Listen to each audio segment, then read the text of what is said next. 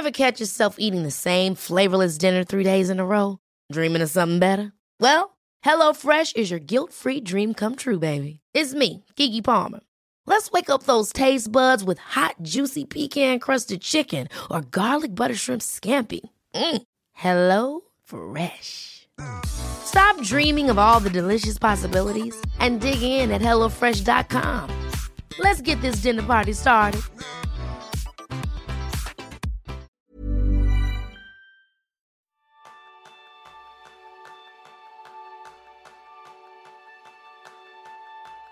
El mundo está cambiando día tras día. ¿Cómo puedes mantenerte actualizado? ¿Qué haces para salir de tus rutinas y ampliar tus horizontes? ¿Y cuáles son las claves de la mejora continua? Este es el tema principal del programa de esta semana, donde aprenderás todo sobre el aprendizaje y la mejora continua, Kaizen, con Jaime Rodríguez de Santiago. Y Jaime es el director general de FreeNow en España y el creador de Kaizen, uno de los podcasts más populares sobre desarrollo personal. Y anteriormente Jaime lideró durante más de cinco años otro referente de la movilidad, BlaBlaCar, seguramente lo conoces. Pero por encima de todo, Jaime es una persona curiosa que siempre ha sido fascinado por la tecnología y quien ha desarrollado su carrera alrededor del impacto transformador que tiene la tecnología en la sociedad. Bienvenidos a un nuevo episodio de Kenzo, el podcast donde descubrirás cómo vivir la efectividad para ser más feliz. Yo soy Jeroen Sánchez, aprendiz en Nunca dejar aprender. Y yo soy Raúl Hernández, aprendiz en poner orden a la curiosidad. Jaime, buenos días, bienvenido, ¿cómo estás? Muy bien, encantado de estar con vosotros, un placer. Nosotros tenemos eh, esta presentación en la que decimos de qué somos nosotros aprendices y tenemos también esa pregunta para ti, que hoy me da un poco de miedo la respuesta, porque claro, en tu caso ¿De qué eres aprendiz? Pues, pues yo te puedo decir de qué no soy, que es a eso de poner orden a la curiosidad. Eso no lo he aprendido todavía y, y, voy soy aprendiz de, aquello que me llama la atención en cada momento y voy persiguiendo un poco la, siguiente cosa brillante que pasa por delante, pues me voy detrás. Entonces, ese es, eh, creo que a la vez mi pecado, pero también lo que me, lo que me un poco mi energía para seguir adelante. Me gusta mucho. Lo hemos dicho en la presentación, desde pequeña te, ha fascinado la tecnología. ¿Te recuerdas todavía cuál es la primera tecnología que te captó tu atención? Sí, además lo tengo fácil porque eh, lo he contado alguna vez. Mis padres eh, eran, tuvieron un, cuando yo era joven, cuando yo era niño, mis padres tuvieron una juventud bastante hippie. Entonces eh, viajamos mucho por España, por distintos sitios y en un momento dado mi padre se hizo profesor de instituto y estábamos, de hecho, vivíamos en Cuenca por aquel entonces. Y por un avatar del destino, el, Ministerio de Educación de España tuvo la buena idea de eh, ofrecer a los profesores un descuento para comprar un ordenador. Entonces mi padre compró un ordenador. Eh, un 386, un IBM 386 más concretamente. Y aquel ordenador empezó a coger polvo en casa porque ni Dios lo utilizaba. Pero a mí había algo que me fascinaba en esto de encenderlo y que esto tenía MS2, o sea, salían caracteres en pantalla, no esperemos ni dibujitos ni nada. Pero en lo de darle una tecla y que pasaran cosas me empezó a, me voló la cabeza. Y, de ahí eh, fui directo a los videojuegos, y pues fui haciéndome cada vez más friki, que, no hay otra forma de decirlo. Pero eh, no sé por qué, en particular los ordenadores y esa interacción entre el ordenador y la persona es algo que me parecía casi mágico y, y acabé pues eh, eh, aprendiendo a programar o a pseudo programar de muy, muy niño con un lenguaje de programación que había que se llamaba Logos, que era para niños y era consistía en mover una tortuguita. La tortuguita, ¿no? La tortuguita que decía. La, tortuguita le dabas órdenes y le decías avanza 20 pasos y pinta en verde. Entonces te pintaba una línea verde de 20 pasos. Y con eso empecé. Por tanto, esto era una pregunta curiosa, si has tenido desde muy pequeño, ¿no? Yo sí, yo es que creo que lo tiene todo el mundo, o no, no lo sé, la verdad. Yo es que para mí es muy natural el simplemente. Eh, eh, me, cuesta ponerlo en palabras, pero esa sensación que tienes cuando descubres algo nuevo y sobre todo cuando entiendes algo nuevo, que es como una especie de, eh, de saciar un apetito. Y, es ligeramente adictivo, para mí al menos, es, es, adictivo, ¿no? Y es un poco lo que llevo persiguiendo toda mi vida. Tengo un amigo que, que lo llamaba eso que él se consideraba un aprendiadicto, eh, porque disfrutaba mucho además de esos, en esa curva de aprendizaje, esos primeros momentos donde pasado el momento de no me entero de nada, pero empiezas a conectar cosas y esa sensación de esto encaja con esto y esto encaja con esto, ¡pum!, te vuela la cabeza. Luego es verdad que la curva de aprendizaje se hace más plana y ya hay que hacer mucho más esfuerzo para, para, hacer avances significativos. Y él decía, eso ya me da pereza. Por eso paso a otra cosa nueva en la que de repente vuelvo a tener ese subidón de que todo, de que todo encaja.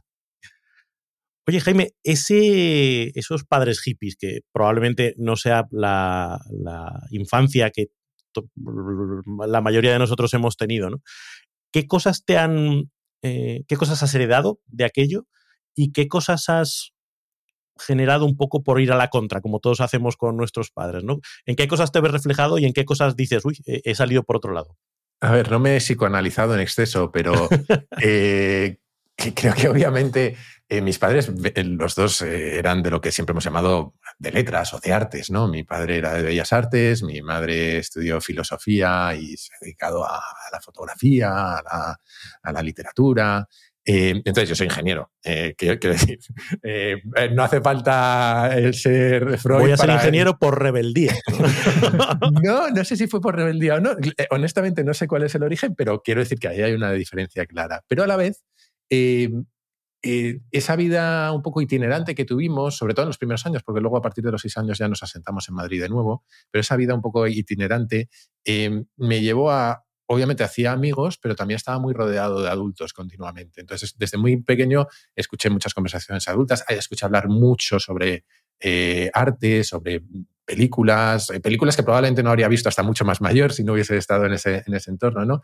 Entonces, yo siempre digo que yo no soy artista, tengo cierta habilidad para diseñar, pero no soy especialmente bueno, pero, y, no considero que sepa de arte, pero sí creo que me ha formado una mirada a la hora de, analizar las cosas, ¿no? Que probablemente no me quedo en el primer impacto, sino que me gusta pensar por qué las cosas son como son en una obra de arte o en, o en, la decoración de una casa o en lo que sea, ¿no? Que quiero decir, creo que sí que hay una mirada que probablemente he desarrollado detrás de eso, o quiero pensar.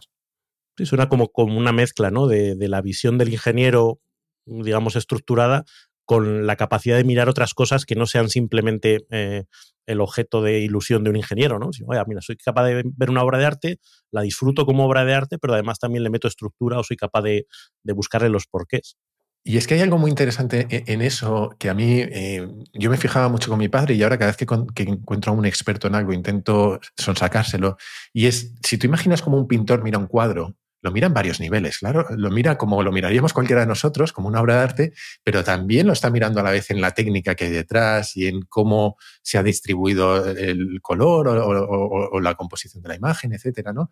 Eh, y, por ejemplo, estoy preparando una entrevista para mi podcast con, una eh, humorista bastante conocida y eso es una de las cosas a las que quiero hablar con ella. ¿Cómo, ¿Cómo se enfrenta ella a un monólogo de otra persona? ¿En qué se fija? Eh, cómo analiza las pausas, ese tipo de cosas, ¿no? Porque creo que hay varios niveles de profundidad en todo lo que nos enfrentamos y es muy interesante intentar cambiar la mirada de vez en cuando. Escuchaba hace poquito una entrevista a un mago en, el podcast Aprender de Grandes, que también me parece muy, muy interesante, muy fascinante. Y, y, él hablaba como, explicaba cómo hay dos tipos de magos. Están los magos para el público general y los magos para magos que son los que se dedican a, elaborar nuevos eh, trucos. Claro, dice, tú estás eh, haciendo un, juego delante de gente que conoce todos los mecanismos que hay detrás. Y ellos cuando te están viendo no están con la mirada de niño de ha desaparecido la carta, sino, ah, mira, me está cayendo el double flip, el no sé qué, me está haciendo el, jueguito este, ¿no? Y el, el cómo eso no impedía el disfrute de la magia, sino que lo llevaba a otro nivel o hacía que lo disfrutases desde otro punto de vista.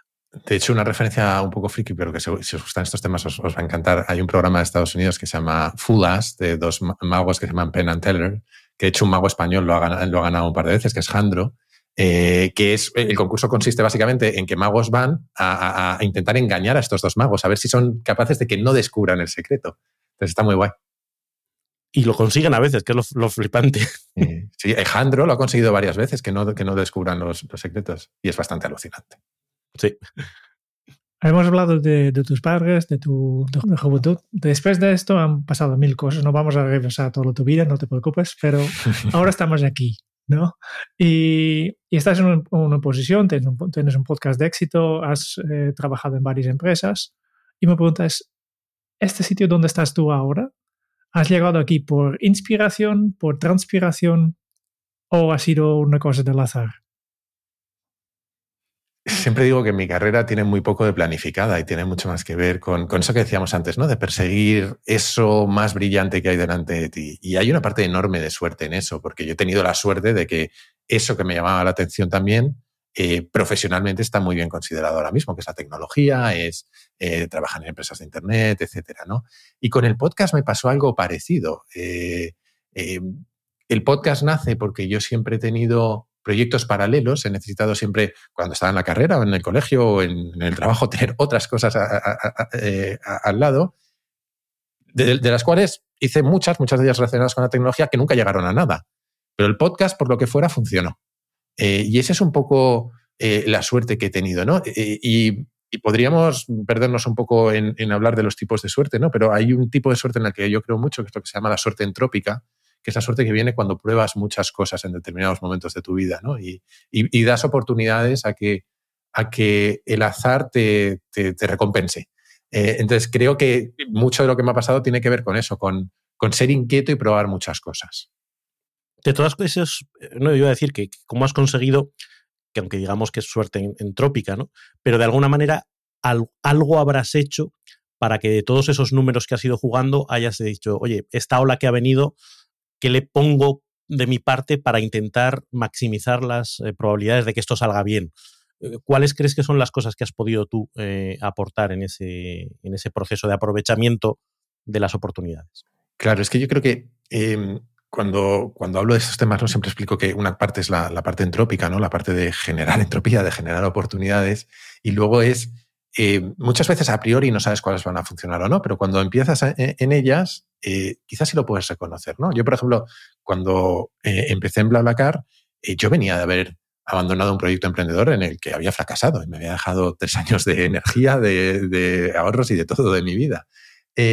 y eso me permitió reconocer que estaba en un sitio especial, en un sitio que funcionaba muy bien, que podía ser un éxito, y entonces ahí sí redoblar esfuerzos y, no hay más. Y ahí sí que entra la transpiración que, decíamos antes, ¿no? Ahí sí que no hay más que hacerlo lo mejor que sepas para intentar aprovechar esa oportunidad. Em, en el caso del podcast, te diría que el éxito que ha tenido, primero no me lo explico del todo, pero aparte de eso, creo que tiene que ver también con con aproximarlo de una forma diferente, intentar no hacer un podcast como el que hace todo el mundo, ¿no? Y es un poco lo que creo que también habéis hecho vosotros. Eh, eh, desde el principio, también un enamorarte del proceso, ¿no? Eh, toda esta parte de casi artesanal de cuidar la calidad, cuidar el sonido, desde el primer capítulo, intentar, por ejemplo, yo me tiré tres meses eh, grabando y borrando hasta que conseguí hablar sin que pareciera un robot, porque los capítulos son, soy yo conmigo mismo contando un tema y claro, voy leyendo, entonces al principio parecía idiota. Entonces me tiré tres meses, eh, me tiré tres meses eh, iniciando y, parando y borrando hasta que publiqué los primeros capítulos. Entonces sí que hay una parte muy artesanal, que creo que solo funciona si te gusta lo que haces. Ah, si totalmente. te gusta lo que haces, entonces te puedes permitir hacer cosas que no escalan pero que pueden ser diferenciales. Y creo que esa es una de mis aprendizajes. No tienen lógica económica probablemente desde el inicio. Eh, de hecho, tú lo, pones ¿no? cuando, cuando planteas tu comunidad. Dices, no, esto lleva incontables horas de lectura y de estudio, lleva no sé cuántas horas de preparación de guion, lleva no sé cuántas horas. Y si le pusiésemos precio a eso, a, tarifa consultor, por ejemplo, de la mía, dice, pues no, no, tendría ningún sentido económico, ¿no? Pero es verdad, y estoy la con algo que, que ayer salía en Twitter, ¿no? Que decía alguien que si preferías trabajar 30 eh, horas a un ritmo infernal o 40 horas a un ritmo más tranquilo. Mucho de nuestros trabajos, eh, trabajos del conocimiento, no se miden por una lógica lineal y a veces ese extra de calidad, ese intangible, deriva precisamente de hacer las cosas con calma porque te gustan, que si le aplicásemos la lógica económica diríamos, no, el podcast no, no, entra, en, no entra en la ecuación porque no, no es rentable. Dices, oye, pues a veces está bien hacer cosas que no son directamente rentables y acaban siéndolo precisamente porque has pasado por esa, por esa época de no buscarle el céntimo desde el primer momento. Esto lo cuentan muy bien los, fundadores de Airbnb, eh, porque en un momento dado eh, uno de sus inversores eh, les dijo, ¿dónde están vuestros clientes? Esto al principio del todo, y tenían cuatro clientes en Nueva York y ellos estaban en California. Dice, pues en Nueva York. Dice, ¿qué hacéis en California? Iros a hablar con ellos. Entonces, durante una temporada, los dos fundadores se encargaban de hacer las fotos de las casas y era una forma de contactar con los, con los hosts, con los, con los huéspedes, em, y, perdón, con los, con los anfitriones, y de em, entender qué necesitaban, qué no, etcétera. Y ellos explican que al principio tienes que hacer cosas que no escalan para escalar después, que es la forma de escalar después, ¿no? Y, creo que hay muchos aprendizajes en, en, eso. El podcast va a ser económicamente rentable o no en función de cuánto escale después. Pero a lo mejor no llegas a escalar si no haces determinadas cosas al principio que te parecen poco escalables. Y sobre todo hay una parte de disfrutar del camino, tú que también caes por, la parte de la filosofía y por la parte de, ir más allá de, las cosas más tangibles. A veces la vida es eso, ¿no? a qué dedicamos los, momentos y disfrutarlos. Sí, una, cosa, porque me parece muy interesante que dices, ¿no? Pero hay que poner primero el esfuerzo, meter horas, meter energía y luego al final tal vez será exitoso. La pregunta es, ¿hasta, hasta cuándo hay que continuar con un proyecto antes de abandonarlo? Porque tal vez dices, vale, pues yo, yo tengo que hacer este trabajo que no es escalable al inicio, que no, tampoco me da el, retorno de mi inversión, pero en un momento yo espero que sí que me da este retorno de inversión. ¿Y cómo sé cuando llegue este momento o si, si lo tengo que, pagar? Pues a ver, es que es una pregunta muy difícil, porque eh, lo primero que debo decir es que yo he fracasado con eso en el pasado. Por ejemplo, cuando os contaba este fracaso emprendedor, yo creo que el principal error que yo personalmente a título particular cometí fue el de tardar tanto en rendirme. Creo que, cometí un error enorme. Em, y haciendo introspección, creo que parte de ese error, y, no sé si voy a responder a tu pregunta o no, pero espero darle pistas a la gente que esté ahí, creo que parte del error vino de de que, mi, de, que acabé convirtiendo ese emprendimiento en mi identidad. Acabé definiéndome como emprendedor, entonces dejar ese proyecto era muy, muy difícil porque era cambiar de identidad, no era pasar a hacer algo nuevo. ¿no?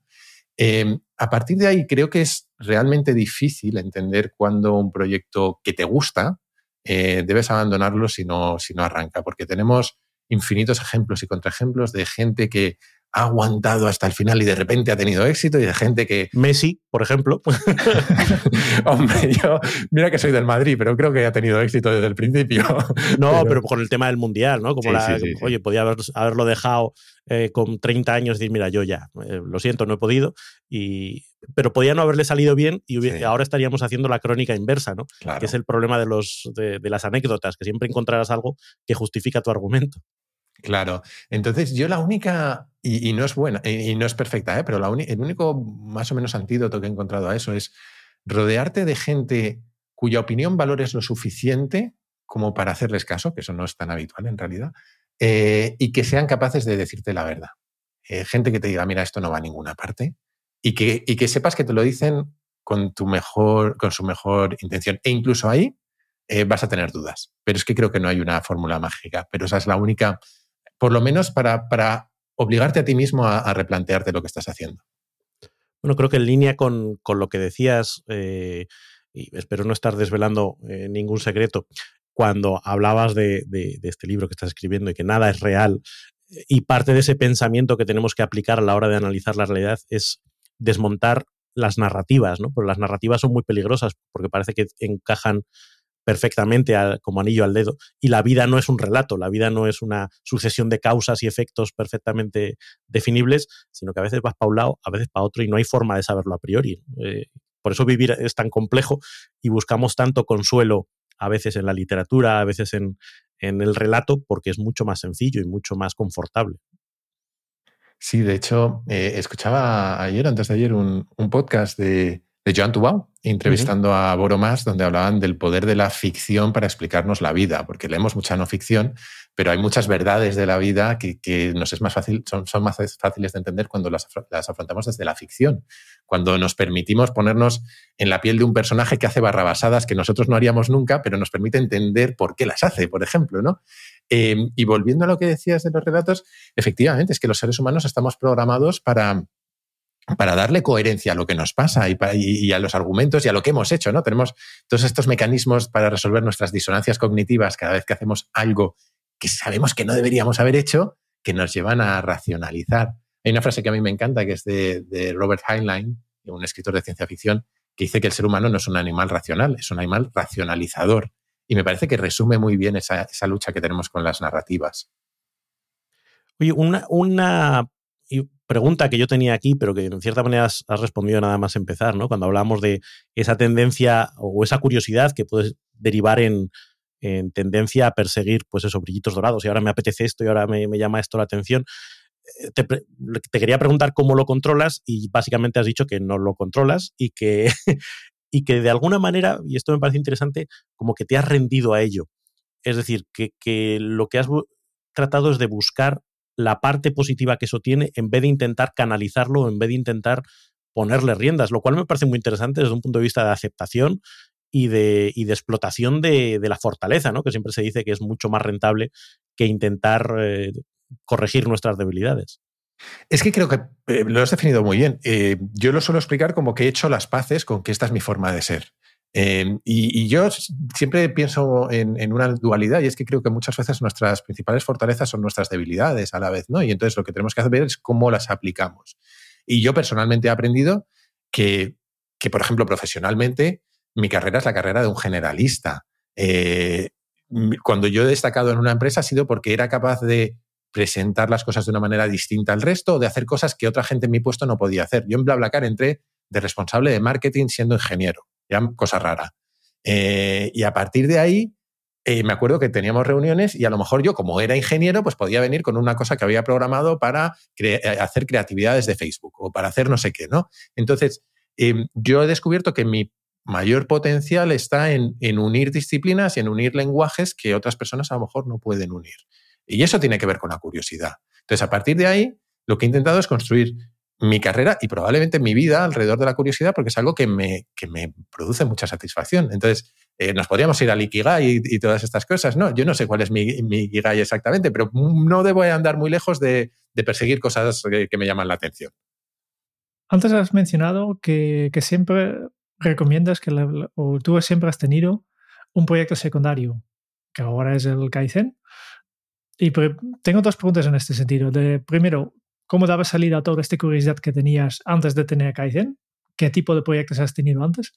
Y después, claro, la pregunta un millón, de cómo combinar un trabajo exigente como directivo con la creación de un podcast de éxito de forma artesanal, como has explicado antes, que también lleve su tiempo, más el aprendizaje, la lectura, la vida privada, la familia. ¿Cómo combinas todo esto? La respuesta corta a eso es mal pero, pero intentar desarrollarlo un poco más. Eh, a ver, eh, empieza por la primera pregunta, ¿no? Por la parte de, los proyectos personales que he tenido antes y demás. Eh, no son muy distintos de lo que he descrito en cuanto a que tenían que ver con la obsesión paralela que, que, tuviera en cada momento, ¿no? y tuvo que ver desde una época que me dio por dibujar y diseñar mucho con el ordenador, a hacer páginas web o incluso diseños más o menos artísticos, camisetas, eh, participaba en concursos de, camisetas, etc. Eh, a luego proyectos más tecnológicos. Eh, hubo una temporada que me dio por construir una plataforma que analizara todas las noticias de todos los periódicos, intentara identificar trending topics y viera cuáles estaban creciendo más en cada momento, según los likes en, en Facebook, etc. U otra que servía para eh, conseguir eh, seguidores en Twitter. Que acabé, mi, creé una cuenta a mi perra y mi perra acabó teniendo mil seguidores en Twitter, que es una cosa completamente absurda. Eh, entonces, realmente todos esos proyectos nacían de, una pregunta y era, ¿cómo se haría esto? ¿Cómo podría hacer yo esto? Y, y, me pasaba un poco lo que decía antes Raúl, de su amigo, que, y me pasa programando, cuando programaba, que a mí me interesa mucho más encontrar la solución que luego hacerlo. Eh, eh, es, creo que lo decía Hitchcock también, o un director de cine, creo que era Hitchcock, que decía que la parte, que para él la película terminaba en el momento que empezaban a rodar, que ahí ya se aburría, porque ya era poner en imágenes lo que ya tenía en la cabeza. Para él ya estaba hecho, ¿no? Claro, para él eso era ya pues traducirlo para que lo viera el resto, pero que a él lo que le gustaba era todo lo previo, ¿no? Em, entonces, eh, eso para mí tiene que ver de nuevo con... Y, cumple, perdón, y cumple una segunda función, esos proyectos paralelos, que, tiene que ver con equilibrar un poco mi vida. de hecho, Kaizen nace porque, eh, como os he dicho, yo reconocí una oportunidad en BlaBlaCar y trabajé muy duro, tanto que hubo una temporada que solo trabajaba. Eh, y eso me frustró. Llegó un momento en el que me frustró y dije, necesito alguna forma de canalizar esto de otra manera. Y, así empezó Kaizen, sin más objetivo que el de obligarme a mí a investigar temas y pasármelo bien y, desarrollar una nueva habilidad que era la de poder comunicar. Entonces, volviendo a cómo compaginar todo esto, Em, en cierta medida, esto es como la metáfora que se suele usar de, la manta corta, ¿no? Que si, si, te tapas la cabeza te descubren los pies y si te tapas los pies te, descubre la cabeza, ¿no? Em, eh, siempre hay cosas que sufren. Yo he tenido la enorme suerte de tener una pareja, por ejemplo, con una paciencia infinita y me ha permitido dedicarme los fines de semana al podcast eh, y entre semana a trabajar. La otra eh, parte o la otra eh, característica esencial para hacer varias cosas a la vez es la disciplina. Yo siempre digo que la disciplina es la capacidad de obedecerte a ti mismo. ¿no? Entonces, creo que eh, yo siempre he sido muy disciplinado. Por ejemplo, cuando estudiaba, a partir de las 8 no estudio más. Me da igual que haya examen mañana, ¿no? Pues con esto es un poco igual. Te organizas para terminar de trabajar a determinada hora y tienes unos bloques muy, muy predefinidos llegando al punto de bloquearme, podemos entrar en cosas muy específicas si queréis, pero bloquearme bloques en el calendario, no permitir que me pongan reuniones, una serie de, técnicas para proteger mi tiempo y sobre todo ser el dueño de mi tiempo. Que, son técnicas que a veces fallan, pero por, en la generalidad te permiten ir organizándote, o por lo menos a mí es importante, yo creo que deben marcar tus propios límites, ¿no? Porque si tú, tú, no marcas tus límites, pues nadie lo, lo, hará y al final van a coger todo, todo tu tiempo disponible, ¿no?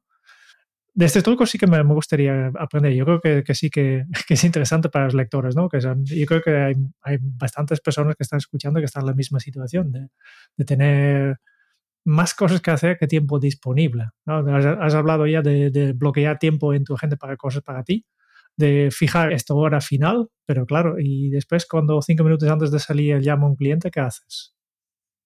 A ver, yo eh, aquí soy un poco cauto porque también soy consciente que tengo una posición un poco privilegiada por el puesto de trabajo que tengo, en el que eh, efectivamente tengo muchas, muchas responsabilidades, pero me permite en cierta medida ser más dueño de mi tiempo, ¿no? Porque al final, siendo el director de la empresa, pues puedo organizarme un poco mejor. Eh, tengo jefes, pero no están en el día a día diciéndome, haz esto, haz esto, haz esto, ¿no? Y eso me deja un poco de margen.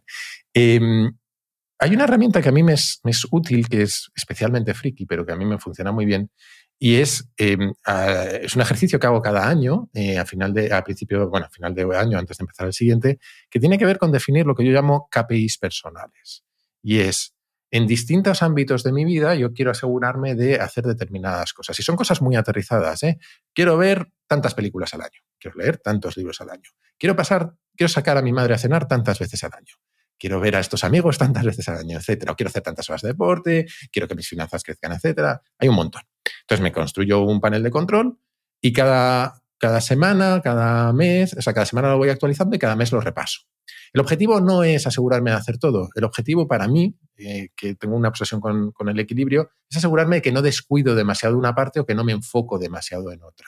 No tiene tanto que ver con, Joder, es que no llego, vamos a leerme tres libros rápido porque no llego. No, es, oye, te estás desviando. Es más una llamada de atención.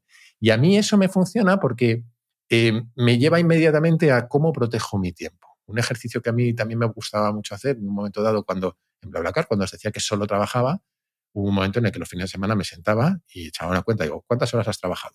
¿Cuánto cobras? ¿A cuánto te sale la hora? Esto es absurdo. Estaría mejor limpiando escaleras. Es que, es que esa era la conclusión, literalmente, y era como, tío, algo estás haciendo mal.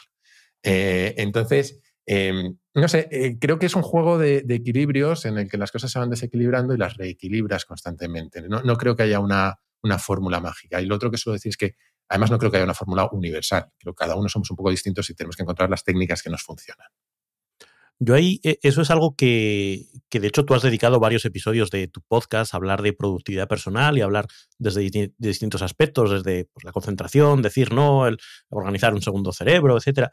Pero una de las cosas que dices es, yo tuve una época de probar muchas cosas, leer muchas cosas, meterme como muy, pues eso, una de mis obsesiones durante un tiempo fue esta. Y al final, después de todo, lo que se queda es como dos o tres cosas muy concretas, ¿no? Muchas cosas no funcionaron o no me funcionaron a mí eh, y, se me quedaron unas cuantas. Yo creo que eso em, engancha, y, mira, voy a hacer, voy a hacer aquí un, un, hilado bonito, con esa parte del Kaizen, ¿no? De, de la mejora continua, de decir, oye, yo tengo eh, esto es lo que sé hacer, voy a ver cómo me expando y para eso tengo que explorar un poquito. Y explorar significa probar cosas que a lo mejor no funcionan, pero a lo mejor descubro alguna que sí. Y me parece que es una fórmula que nosotros en la parte de la efectividad también, también la defendemos, en la que cada uno tiene que ir montando su propio sistema, descubriendo lo que le funciona. Porque tú has dicho, el contexto no es el mismo para una persona que tiene cierta libertad con respecto a su agenda que con quien tiene al jefe aquí en, la chepa diciéndole lo que tiene que hacer o lo que no tiene que hacer. A veces nosotros cuando, cuando hacemos talleres decimos, oye, tienes que separar eh, las urgencias de lo que no es urgente. Ya, pero si te dedicas a atender un teléfono de urgencias, probablemente todo tu tiempo tengas que estar pendiente de las urgencias. Ahora, si no, no. Entonces, entender contextos distintos, personalidades distintas, que a lo mejor tú, pues, oye, con esa mentalidad de ingeniero, pues lo de los KPIs, habrá gente que nos esté escuchando que, que, le entren repeluses, ¿no? dices, ¿cómo voy a poner objetivos de cuántos le... Pero, primero, para estas personas, KPIs son Key Performance Indicators. Son básicamente objetivos que tú te pones. ¿eh? Eso es. Son, métricas a las que miras para asegurarte de que vas por el camino que quieres ir, básicamente pero que eso es algo que a ti te funciona y que has descubierto que te funciona después de eh, X tiempo. Y a otras personas, a lo mejor lo que les funciona es, eh, yo qué sé, llevar un mural eh, con un mood board, ¿no? De esto, de qué me gustaría conseguir al cabo del año. Esa, esa, intención de buscar lo que te funciona a ti me parece muy interesante. Destilado de todo esto, Jaime, ¿cuál dirías a día de hoy, si tuvieras que elegir uno, que es tu mejor hábito productivo?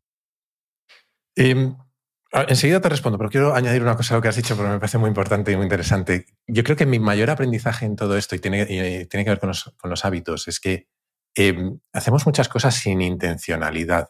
Y ya en el momento en el que metes una capa de intencionalidad, me da igual si es un mood board, si es eh, lo que sea, cuando, cuando dejas de, de, que la lleve, de que la corriente te lleve y pasas a eh, voy a intentar moldear un poco mis hábitos o, mis formas de trabajar, creo que ahí ya ganas el 80% de lo que puedes ganar, porque eh, al final la, mejora continua viene de la repetición, ¿no? Y, la repetición, cuando no es consciente, cuando no tiene intención, eh, te lleva a cualquier camino y cuando tiene conciencia e intención, posiblemente te va a llevar en la dirección en la que quieres. En cuanto a cuál es mi, mejor em, me es complicado eh, decir cuál es el hábito más, más eficaz. Te diría, em, te diría que uno tiene que ver, mira, probablemente la disciplina alrededor de la tecnología. Eh, el, haberme limitado mucho mi contacto, pese a mi fascinación con la tecnología, mi, contacto con, el móvil en particular. O, precisamente por eso. precisamente por tu fascinación es importante limitarlo creo que precisamente por eso, pero también porque hemos pasado de un mundo en el que cuando yo empecé a interactuar con la tecnología, la tecnología era algo a lo que nosotros íbamos y ahora la tecnología es algo que nos reclama atención. ¿no? Eh, y he desarrollado un montón de técnicas personales para lidiar con eso. Desde eh, ocultar todas las aplicaciones en las que pierdo el tiempo en una carpeta perdida por ahí que llamo ladrones de tiempo, hasta eh, tengo un atajo en el, en el, móvil que si le doy tres veces al botón lateral se me pone todo en blanco y negro, de tal manera que cuando vuelvo a coger el móvil digo, uy, esto, era, esto me recuerda que yo no quería mirar el móvil, ¿no? Cosas así. Eh, en general, vuelvo a lo que decía Jerón antes, eh, ponerme límites, eh, buscar la manera de ponerle, ponerme límites. Creo que, em, y aquí ya termino, pero creo que realmente en ese sentido lo más eficaz que he hecho es entender que los hábitos tienen mucho que ver con el entorno que diseñas alrededor de ti, que no es solo tu motivación o tu voluntad, sino que puedes diseñar entornos eh, y, áreas o, espacios de trabajo donde te es más fácil conservar esos hábitos. Es que es, muy, es muy importante nadar a favor de corriente. Y si uno se rodea de un entorno que va en contra, lo más probable es que acabe, acabe cayendo. Yo me, me reí ayer porque eh, estaba con mi hija sentada en, en el sofá y estaba jugando a un jueguecito y de repente el jueguecito se me bloquea porque me tengo puesto control parental a mí mismo. Eh, y ella se reía porque obviamente se lo tengo puesta a ella también, pero es como una forma de decirle, es que si no hago esto, sé que este cinco minutos de jueguito se transforma en media hora y si tengo suerte, media solo, ¿no? Entonces me lo aplico al jueguecito, a Twitter, a, en fin, a todo lo que noto que me distrae y gracias a eso rescato tiempo, la verdad.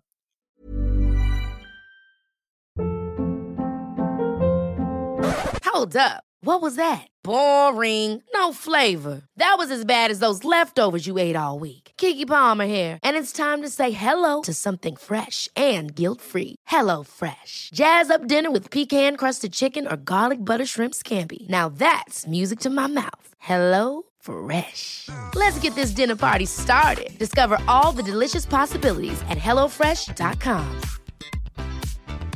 You should celebrate yourself every day But some days you should celebrate with jewelry. Whether you want to commemorate an unforgettable moment or just bring some added sparkle to your collection, Blue Nile can offer you expert guidance and a wide assortment of jewelry of the highest quality at the best price. Go to BlueNile.com today and experience the ease and convenience of shopping Blue Nile, the original online jeweler since 1999. That's BlueNile.com. BlueNile.com.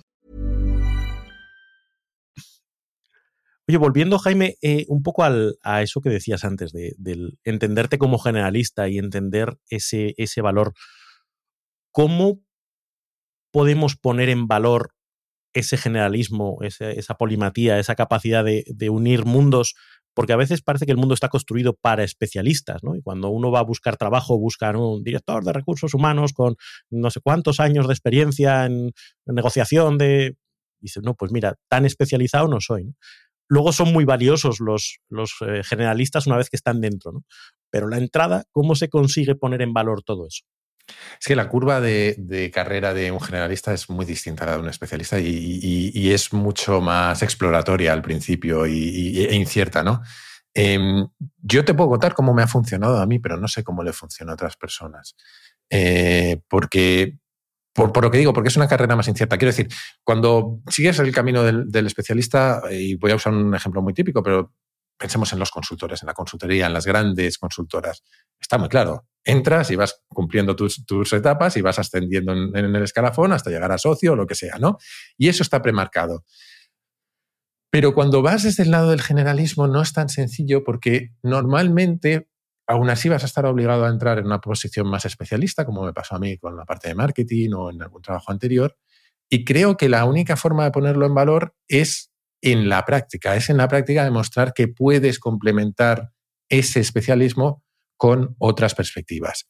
Ahora se habla mucho de, nuevas geometrías del talento y se habla, eh, conoceréis este libro de amplitud de, Epstein, Range, se llama en inglés, que, lo que habla es que estamos en un mundo que cada vez eh, importan más los generalistas, pero en realidad miente, porque él no habla de generalistas, él habla de lo que se llaman perfiles en forma de T. Perfil en forma de T es uno que es en vertical tienes una especialización, ¿no? Algo que dominas muy bien, y luego en horizontal es que tienes mucha amplitud para tocar otros temas. Y se habla de nuevas geometrías, ¿no? Y se habla de que hay perfiles en forma de T, eh, que eso, una especialidad y varias eh, y, mucha capacidad de tocar otros temas, pero también en forma de pi, con dos especialidades. Ah, bueno, claro. Y, si pudieras tener tres, sería fantástico, ¿no? no, pero, pero cada vez se habla más de eso. Y, no significa que, seas, necesites ser un súper especialista en todo, pero si tú, por ejemplo, yo hay un ejemplo que uso mucho, que es el de eh, un él es ingeniero, aunque se dedica al periodismo, Kiko Llaneras, que trabaja para el país, es un tipo que se ha dedicado a hacer visualización de datos y periodismo de datos y realmente ese tipo solo compite consigo mismo, porque no hay mucha gente que haga eso. Si eres capaz de encontrar combinaciones únicas de disciplinas, eh, te generas un nicho a ti mismo. Entonces, creo que la forma de competir del generalista tiene más que ver con eso, ¿no? con buscar conexiones entre sus fortalezas que le permitan ser diferencial. Sí, ahí, ahí hay un, par de referencias que a mí me, gustaron mucho. Una eh, es el libro de Scott Adams, el creador de, de Dilbert, eh, que es cómo, cómo, fallar a lo grande y aún así tener, éxito. ¿no? no me acuerdo cuál era la traducción correcta en, castellano. ¿no? Pero que te decía eso, que al final la capacidad del generalista también viene de, con intención, eh, hilándolo con lo que decías antes, por la intencionalidad a ir creando ese stacking de habilidades. ¿no? Tengo esta habilidad que además le añado esta otra y eso me genera una combinación que empieza a ser única. Y si le añado una tercera, ya soy especialista, pero además manejo la fotografía, además ser, eh, hablar en público y eso me permite hacer unas presentaciones que nadie más puede hacer en mi sector. me, ha, vuelto loco. Y otra referencia que estaba, estaba buscando el, nombre, que era Kaufman, cuando habla de las primeras 20 horas, que no es tan difícil adquirir un conocimiento básico de casi cualquier cosa, pero que te diferencia del que tiene la inmensa mayoría de las personas. Es decir, eh, y, esto iba con una, con una, pregunta que te queríamos hacer también, ¿no? el, cómo abordar el aprendizaje de algo nuevo. A veces no necesitas hacer esas 10.000 horas de las que hablaba Malcolm Gladwell. Con que hagas esas primeras 20 ya estás en el top, no sé, 20% de personas que más saben de ese tema. dices, pues ya me da para ir cultivando distintos, distintas habilidades, ¿no? Esa geometría diferencial que, podemos ir construyendo. lo hilo con la pregunta que, te decía. ¿Tú cómo abordas el aprendizaje de algo nuevo? Aparte de ese subidón de curiosidad que entiendo que te, que te lleva a meterte ¿no? como, como, como pollo sin cabeza en las cosas, ¿no? Pero luego, ¿cómo le vas dando orden para sacarle partido? Eh, no tengo una forma muy, muy estructurada de hacerlo, la verdad, eh, y hay bastante literatura al respecto, pero eh, lo, aproximado es una forma bastante básica y es tiro de hilos. primer hilo que, descubro, empiezo a buscar referencias y contrarreferencias, gente que opina diferente, ¿no? y, yo creo que a partir de ahí no es tanto, un aprendizaje que yo tengo, no es tanto leerte muchos libros, sino leerte la parte importante de los libros, porque los libros en general les sobran muchas páginas. Entonces, creo que, que, por ejemplo, si te tomas eh, eh, un tema concreto, yo que sé, sesgos cognitivos, pues te puedes tirar en sesgos cognitivos, te puedes ir hasta el infinito, pero realmente una cosa que a mí me funciona muy bien es acudir a las fuentes originales, te vas a Kahneman y demás, y ahí tienes el 80% de lo que se cuenta luego, y luego ya intentar buscar em, autores complementarios o, contenido complementario. Porque uno de los problemas cuando intentas aprender de algo es que te encuentras el mismo contenido una y otra vez. Y es difícil encontrar las partes adicionales. Eh, insisto, a mí lo que me funciona bastante bien tiene que ver con esa exploración un poco eh, intencionada de no leer por leer, sino leer considerando si esto ya lo he visto antes. Entonces intento acelerar y buscar y, buscar en las notas o en las referencias eh, de dónde viene ese contenido o también buscar eh, contra, contraargumentos. También es cierto que este ejercicio creo que es mucho más fácil, el ejercicio de aprender cosas nuevas creo que es mucho más fácil cuando ya llevas mucho tiempo saltando de tema en tema, porque empiezas a relacionar unas cosas con otras con más facilidad. La amplitud creo que lo que te permite es, voy a vincularlo con un tema que suelo tratar mucho, ¿no? es llevarte modelos mentales de una disciplina a otra y es entender que eh, la selección natural funciona igual en los embudos de marketing, que, tienes un montón de gente yendo por un embudo de marketing y que se te van cayendo en distintas etapas. Unos no entran en tu tienda, otros no compran, etcétera, y que es muy parecido a la selección natural en el fondo. ¿no? Entonces empiezas a vincular ideas de distintas disciplinas y te es más fácil aprender cosas nuevas. Esto me suena mucho a un libro que, nosotros hemos leído y reseñado, que se llama Cómo leer un libro, de Mortimer Adler, que es un clásico que no recomendamos el libro, que, ya ha pasado un poco, pero sí que da mucha importancia a esto de el 90% de los libros no hace falta que les analices a todo, simplemente como una, una lectura superficial ya tiene suficiente, ¿no?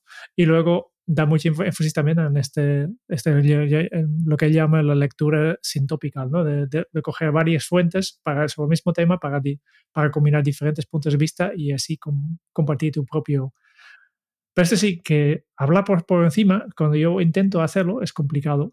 ¿eh? Por, coger, coger la esencia de un libro rápidamente, porque muchas veces yo he intentado, por ejemplo, con los resúmenes, ¿no? Y seguramente conoces el, Blinkist, el Blinkist que, que, hace resúmenes de, que puedes leer en 15 minutos el resumen de un libro.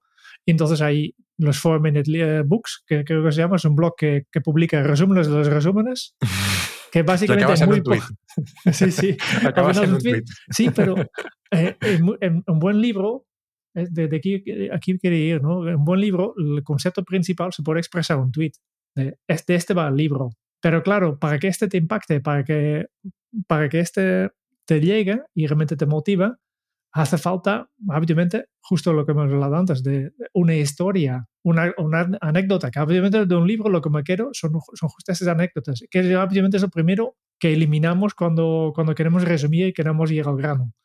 ¿No? Por tanto, ¿cómo lo haces tú para quedarte con estas, partes más inspiradoras, que son las historias, y no quedarte solo con la esencia que, no, que, no, que es gris, que no nos inspira? Sí, porque además eh, eh, tu estilo es muy de eso, muy de historias, muy de... Eh, se aleja de lo conceptual, obviamente nace mucho de lo conceptual, pero luego lo trasladas mucho al, al mundo de lo concreto. Sí. A ver, es que iba a decir que yo no, no, creo mucho en los resúmenes. He intentado usar esas cosas y no me adapto nada.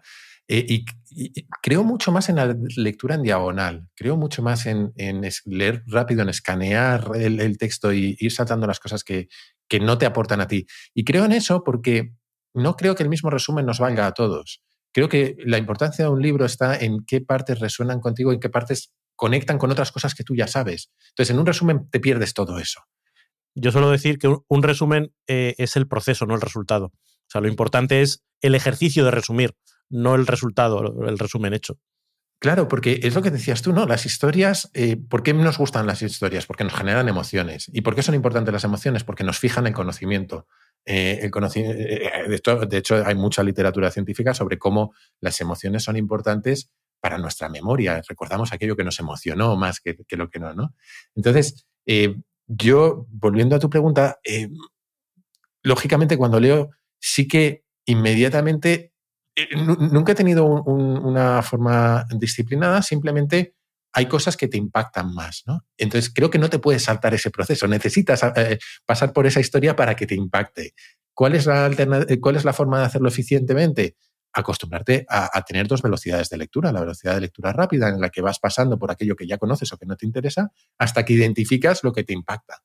Y eso se entrena. Y, es que creo que no hay más, desde mi punto de vista, no hay más solución que entrenarlo. Y se entrena leyendo mucho y, acostumbrándote a que hay, hay páginas que te sientes incómodo, pero dices, esto me lo salto. Esto me lo salto. Y no es que te lo saltes entero, es que lees cuatro o cinco cosas y dices, esto no me llama. Hasta que llegas a lo que te llama. Es paja, paja, paja, paja. Esto es interesante, paja, paja, ¿no? Claro, pero lo que es curioso es que lo que es paja para otros, a lo mejor para, para ti no lo es y viceversa. Y es por eso digo que el ejercicio no lo puedes sustituir. Oye, y en ese sentido, eh, ¿ebook o libro físico? Pues era muy de libro físico hasta que eh, mi, biblioteca empezó a hacerse demasiado grande y conocí además a, a Javi Recuenco, del que estábamos hablando antes, que me dijo que él había tenido que hacer una mudanza de no sé cuántos mil libros y, dije, mira, no voy a acabar como Javi. no, quiero, no quiero llegar a eso, ¿no? claro, entonces me he pasado al libro, al, al ebook y ahora sí que incluso he empezado a subrayar, que es algo que no había hecho en mi vida. Eh, porque yo conozco el libro de Adler y todo cómo se debe leer un libro, pero no hacía El libro no se toca, ¿no? El libro no se toca.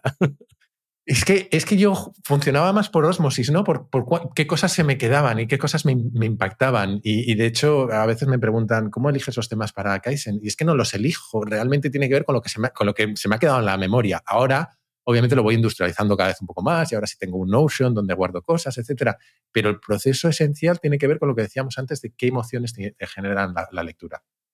Poco a poco yo creo que vamos terminando, pero primero hemos hablado de, cuando eres pequeño, hemos hablado de qué haces ahora, cómo estudias y pues esto quiero tocar muy brevemente el futuro. ¿Qué proyectos o iniciativas tienes en mente para el futuro y cómo planeas seguir promoviendo el aprendizaje continuo a través del podcast? Pues a ver, em, tengo, eh, obviamente, por un lado tengo mi carrera profesional, que tenemos que ver cómo, cómo evoluciona en el futuro, que eso no siempre se controla, ¿no? Pero en la parte más del, del podcast, em, ya de por sí ha ido creciendo y se ha ido convirtiendo en muchas cosas a la vez, ¿no? Porque está el propio podcast, hay una comunidad detrás, eh, Ahora, lo hablábamos antes, eh, estoy terminando un libro que va a salir publicado el año que viene, en 2023. Em, en paralelo ha surgido este proyectito con, con Javi Recuenco y con Cris Carrascosa, que tenemos otro podcast que se llama Nada que Ganar. Entonces, em, no tengo un plan muy claro de a dónde llevar esto, pero, pero sí creo, sí tengo mucho compromiso con el, con el podcast original, ¿no? Con Kaizen, conseguirlo, haciéndolo crecer, porque sigue creciendo a muy buen ritmo, cada vez llega más gente y, es una gozada. Y, a partir de ahí, a donde me lleve de nuevo la curiosidad, creo, creo que es una respuesta un poco decepcionante, pero no tengo más plan que, seguir con, con ese camino que de momento funciona no sé si decepcionante, pero te diré que muy lógica, teniendo en cuenta todo lo que nos has contado. Coherentes, eso seguro. Y eh, ahora que estamos en el futuro, tengo una pregunta para ti que nos dejó nuestros últimos invitados, que eran Mónica Quintana y David Alayón, que tú ah. también nos has entrevistado. Sí. Y su pregunta para ti es, ¿cuál es tu protopía favorita? Toma ya. Y, y, para los lectores, yo no sabía que era un protopía. que lo he tenido que buscar. Definición, por favor, Jerón. que y lo que yo he encontrado en Internet, y esto siempre se tiene que tomar con un grano de, saldo, es un término utilizado por Kevin Kelly para describir una sociedad futurista que se mejora a sí misma a través de un progreso lento pero continuo. Eso le pega mucho a David y a, Mónica. Eh, mi protopía favorita, luego le, voy a escribir para darle las gracias luego por la pregunta. Em, a ver. En su, descargo, ellos no sabían que tú eras el próximo invitado. O sea, no, lo sé, era una pregunta random a quien le tocase. Pues qué suerte he tenido. Em, no, yo, creo que, em, que tiene mucho que ver con lo que hemos estado hablando y con lo que el propio David y, Mónica hablan, ¿no? con cómo despertar esa, esa curiosidad por la mejora continua y esa concienciación de que vivimos en un mundo que está cada vez más acelerado y que o nos reciclamos constantemente, y ya no hablo del, ámbito profesional, o, no vamos ni siquiera a, disfrutarlo, porque el mundo cambia muy rápidamente. Entonces, em, tienes dos formas de afrontar eso, como que te, lleve, te lleven las olas y vayas de un lado para otro, o surfearlo, ¿no? Y creo que la parte más, más bonita de ese camino es, es surfearlo y disfrutar de, que vivimos en un mundo acelerado. Eh, entonces, ¿cómo se manifiesta eso? Pues a mí me gusta mucho que existan comunidades como la de Kaizen, como la de Kenso, como la que tienen David eh, eh Arayón y Mónica Quintana a su alrededor en general, eh, la de difundir ideas que nos llevan a, a, explorar esa curiosidad. Eso es, creo que es bastante prototópico, o como se diga, eh, porque, porque no estamos ahí en el general de la, sociedad, pero creo que cada vez, por lo menos a mi alrededor, cada vez veo una, una comunidad más grande interesada por, eh, por explorar la curiosidad. Y seguir con esto, ¿qué vas a preguntar al próximo invitado o la próxima invitada de este podcast? Venga, vamos a, devolver el favor. Eh, ¿qué, ¿Cuál es la cosa más extraña que ha despertado su curiosidad? Vamos a pasar la pregunta al siguiente invitado o invitada, que todavía no, ni nosotros sabemos quién será. y con esto ya vamos a la parte final. Primero, cuestionario Kenzo. Diez preguntas rápidas que hacemos a todos nuestros invitados.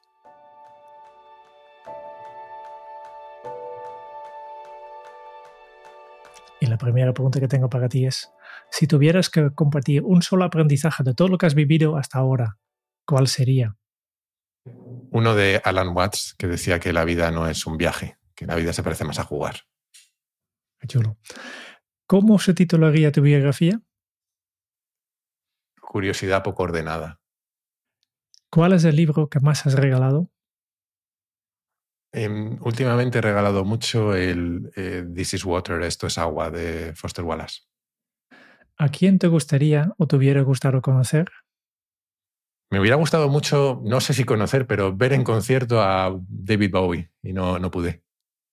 Hablando de esto, ¿qué canción pones a todo volumen para subir el ánimo?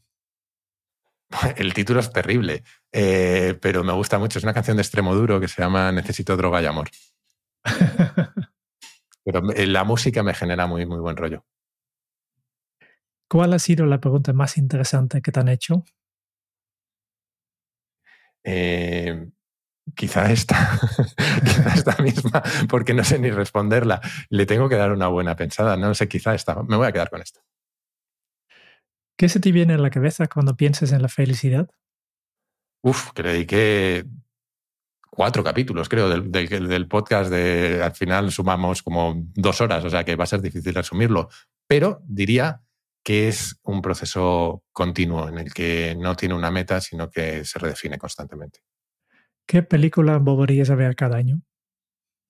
Probablemente hay, muchas, porque me gusta mucho el cine, eh, pero una de mis películas fetiche es El apartamento de Billy Wilder. Y si tuvieras que dejar un mensaje en una cápsula para tu yo del futuro, ¿qué te dirías? Que espero que haya merecido la pena. Esperamos que sí, seguramente. Em, muy bien. Y con esto ya vamos terminando. Solo nos queda compartir contigo y con todos los oyentes de este podcast um, nuestras notas, que hemos aprendido, aprendido mucho de ti, Jaime. Jaime nació y creció en un entorno creativo, hasta un poco hippie, y aunque salió, quizás por rebeldía, ingeniero, de ello sacó curiosidad y las ganas de ver el mundo de una manera diferente. Aprovechando aprovechándose de un 386 que el Ministerio de Educación subvencionó a su padre, fue dando rienda suelta a su curiosidad y a sus inquietudes, y todo eso acabó fraguándose, un poco por azar, un poco por suerte entrópica, en un podcast, Kaizen, que de alguna manera le ayuda a ponerle las riendas a esa curiosidad que le lleva como un pintor a buscar lo que hay detrás de lo evidente. Habiendo hecho las paces con su carácter de explorador y de generalista, ha aprendido a unir disciplinas que a otros le quedan lejos y a hacer de eso no su debilidad, sino su fortaleza. Sus múltiples intereses son, también, un reto a la hora de organizarse y equilibrar lo mejor que se puede las distintas áreas de su vida. Por eso ha dedicado tiempo a explorar el tema de la productividad personal. Y después de probar técnicas e ideas, al final descubrió que lo importante es ponerle intención a tu vida, proteger tu tiempo y poder gestionarlo con disciplina para alcanzar sus KPIs personales. Cultivar el aprendizaje continuo implica encontrar una hebra y empezar a tirar del hilo, explorar referencias y contrarreferencias e ir rellenando huecos y relacionando disciplinas, pero sobre todo implica disfrutar de la experiencia. Jaime nos ha trasladado la importancia de conocerse a uno mismo, de utilizar sus propias características para impulsarse y de poner en valor lo que uno es. Y a partir de ahí dejarse llevar por donde la curiosidad y la vida, que se parece más a jugar que a viajar, nos lleve. Muchas gracias Jaime por contagiarnos tu ilusión por aprender y por disfrutar de la curiosidad. Muchas gracias a vosotros y en particular por este bonito resumen. Muchas gracias. Pues eh, gracias a ti, Jaime. Eh, la verdad es que hemos disfrutado mucho de, la conversación.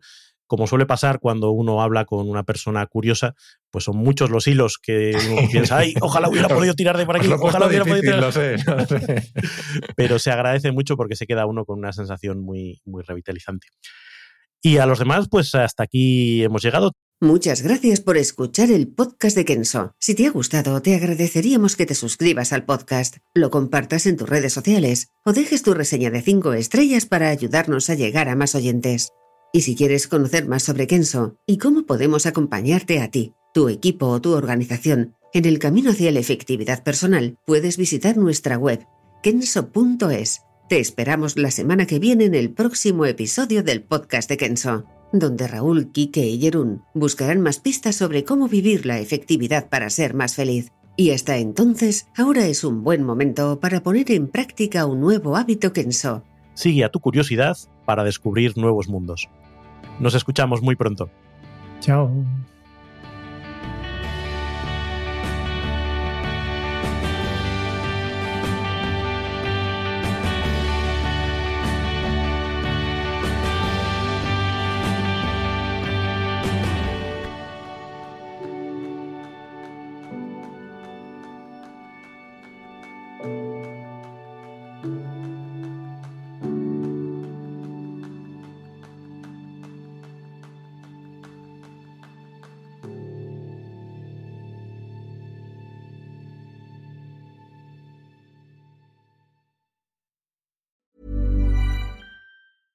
Ever catch yourself eating the same flavorless dinner three days in a row? Dreaming of something better? Well, HelloFresh is your guilt-free dream come true, baby. It's me, Kiki Palmer. Let's wake up those taste buds with hot, juicy pecan-crusted chicken or garlic butter shrimp scampi. Mm. Hello Fresh. Stop dreaming of all the delicious possibilities and dig in at HelloFresh.com. Let's get this dinner party started.